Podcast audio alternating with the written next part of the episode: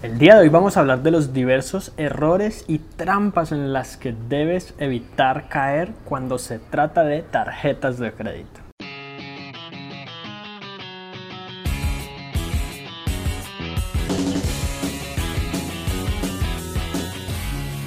Bueno, así que básicamente este es el tercer video sobre las tarjetas de crédito en una serie de videos en los que hemos estado hablando sobre cómo utilizar las tarjetas de crédito. Y básicamente del primer video en el que hablamos de la estrategia sobre cómo usarlas para crear riqueza hubo muchas personas que malinterpretaron el punto de la riqueza en particular. Y es que con riqueza no me refiero simplemente a los puntos que dan las tarjetas de crédito, a los beneficios, uno que otro viaje o uno que otro acceso a salas VIP, ni mucho menos. Me, me refería al acceso que se puede tener a un excelente puntaje crediticio sabiendo utilizar las tarjetas de crédito y no cayendo en las trampas que ya vamos a ver cuáles son, de manera que obtengamos mejores productos para financiar una inversión que pueda ser mucho más rentable que lo que pueda costar cualquier tasa de interés. Así que en ese orden de ideas, el primer error en el que debes evitar caer es comprar algo con una tarjeta de crédito que no pudieras pagar en efectivo en el mismo instante o con el dinero que tienes en tu cuenta bancaria, sino pensar en que la tarjeta de crédito es un medio de financiación a largo plazo por el cual tú vas a pagar en cuotas, ya sea un televisor o unos muebles, porque en este momento no tienes dinero, lo cual en otras palabras significa básicamente endeudarse para adquirir un gasto, un pasivo, para adquirir otro pasivo. No es como pedir prestado dinero para invertirlo en algo que va a retornar y va a permitir ganar mucho más que lo que se paga en interés. Así que para este tipo de gastos lo ideal sería que las personas planearan muy bien cuáles son las cantidades de la cantidad de cuotas que les va a tomar pagarlo, cómo pueden más bien ahorrar para evitar tener que pagar intereses, si necesitan realmente ese producto, si no pueden pagarlo en este momento, ¿qué garantiza que puedan pagarlo después? ¿Y en qué tipo de riesgo están incurriendo realmente al pensar en pagar en cuotas algo? Y de la mano con este error o esta trampa en la que caen las personas está justamente pagar siempre la cuota mínima. Porque la verdad es que pagar la cuota mínima es adelantar lo menos posible a la deuda, especialmente en las primeras cuotas, en donde se paga a veces más interés que incluso capital. Así que casi siempre o siempre preferiblemente si tenemos una deuda y tenemos que diferirla a, varias cuotas hay que pagar mucho más por encima de lo que efectivamente nos esté cobrando el banco como cuota mínima. De lo contrario, si es que no podemos, si es que está por fuera de nuestras capacidades de, financieras, hay que preguntarnos realmente en primer lugar por qué tomamos esta deuda si no iba a estar dentro de nuestras posibilidades. Y otro error de la mano con los que ya mencionamos es pagar las cuotas de la misma tarjeta de crédito con la que se hizo la compra. Me explico. Los bancos, por lo general, si tú tienes una tarjeta de créditos con un banco,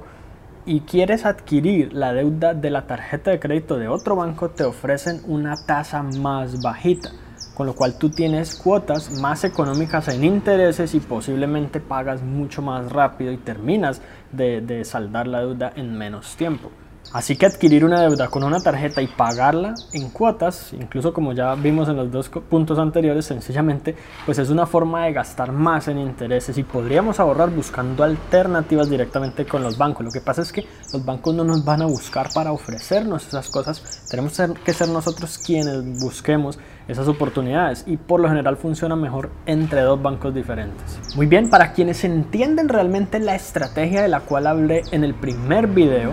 que implica nunca pagar interés jamás en la vida, por lo cual una tarjeta no es un medio de endeudamiento como muchos dijeron ahí, simplemente no prestaron atención o no vieron el video completo,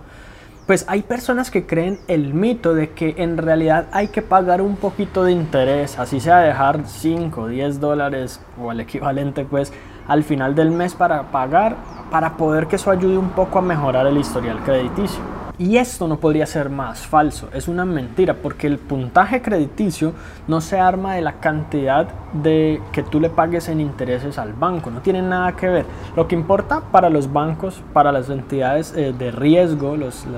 básicamente las entidades como Data Crédito y Experian y TransUnión, ellos básicamente verifican que tú seas bueno y cumplido pagando independientemente del momento en que pagues. Si tú pagas antes de que se facturen intereses, estás cumpliendo con tu deuda. Y eso es personalmente lo que yo siempre hago. Con mis tarjetas de crédito yo realizo una compra y a los 3, 4, máximo 5 días, según el tiempo en que se demora en reflejarse el cargo y abrirse la posibilidad de yo pagar, saldar automáticamente lo que tengo allí. Otras personas se inscriben al débito automático por el pago total mensualmente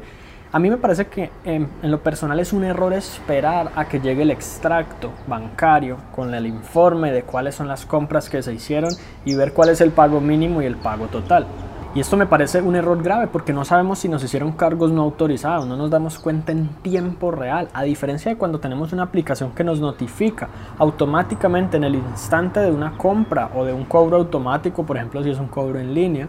de algo que estamos haciendo realmente y que nosotros sepamos en tiempo real si este, este cobro o cargo es autorizado o no y podamos llamar a nuestro banco en caso de que no, lo cual va a facilitar incluso mucho más el reclamo en caso de, que así sea. Y junto con esto yo utilizo una aplicación en la que yo mismo apunto cuáles son mis gastos y cuáles son mis ingresos, de qué tarjetas provienen ciertas categorías de gastos y demás, en donde yo sé exactamente cuáles son mis saldos de cada una de mis tarjetas. Al momento de corroborar con la información que está en el banco, yo sé si hay alguna discrepancia o no y también tengo claro en ese momento cuál es mi saldo disponible y tiene que ser exactamente el que diga en mi aplicación de mi teléfono. Entonces esto es un control adicional que muchas personas simplemente se sorprenden. Es más, algunas personas no se dan cuenta que hay los microcobros de fraude que a veces simplemente pueden ser cargos de 2, 3, 5 dólares y como casi no afectan digamos el total de la deuda a pagar especialmente si se paga en cuotas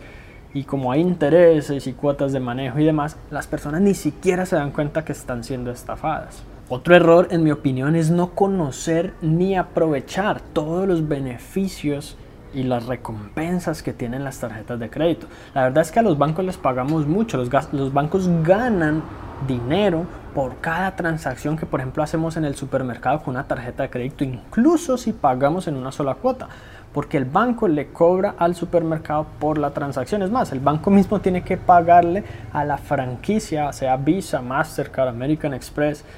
la transacción, porque justamente de eso viven ellos y con eso pueden justificar su infraestructura mundial.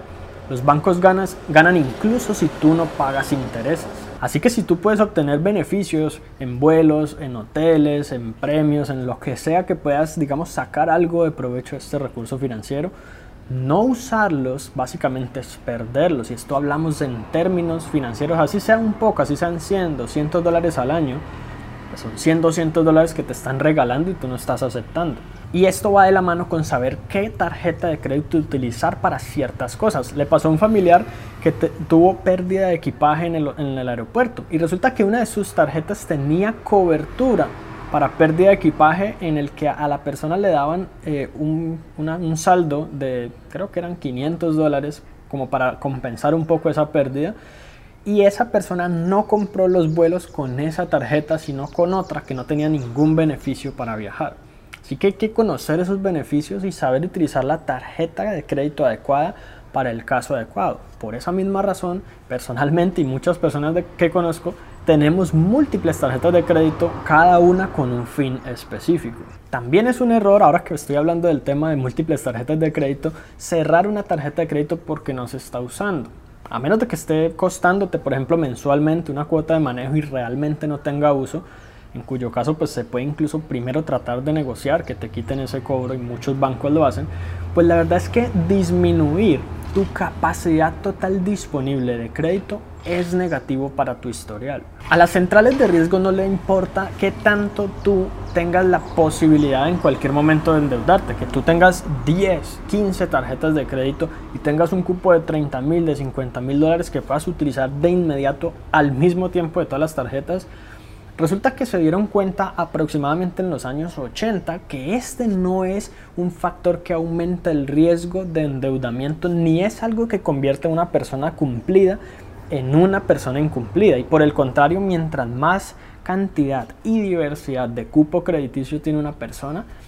que es cumplida, más posibilidades hay de que esa persona lo utilice adecuadamente, lo utilice para aprovechar los beneficios que hay, para comprar las cosas que de todas maneras tiene que comprar poniéndolo a las tarjetas de crédito, para sacar créditos en lo que sí necesita realmente pedir dinero prestado y muchas otras cosas. En todos los casos siempre pagando las cuotas a tiempo. Esta sería quizás la trampa principal de todas, no pagar a tiempo. ¿Por qué? Pues muy sencillo. Aquí es donde los bancos pueden cobrarte lo que llamamos tasa de usura o una tasa de interés máxima por mora y te empieza a cobrar desde el primer día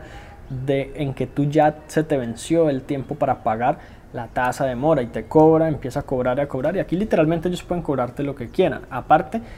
tienes una entrada negativa en tu historial crediticio según la entidad bancaria, la entidad financiera eh, a veces te dan algo de tiempo, pero dependiendo del tiempo te empiezan a dar una calificación. A veces es una calificación interna antes de reportarlo a las centrales.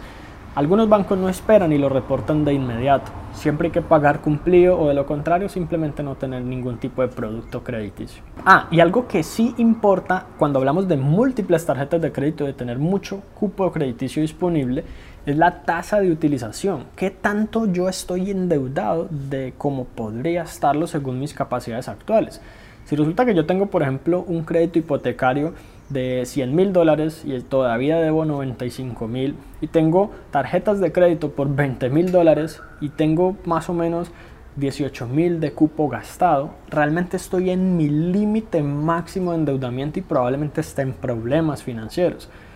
Aquí es donde si hablamos de que yo tengo, por, por decir algo,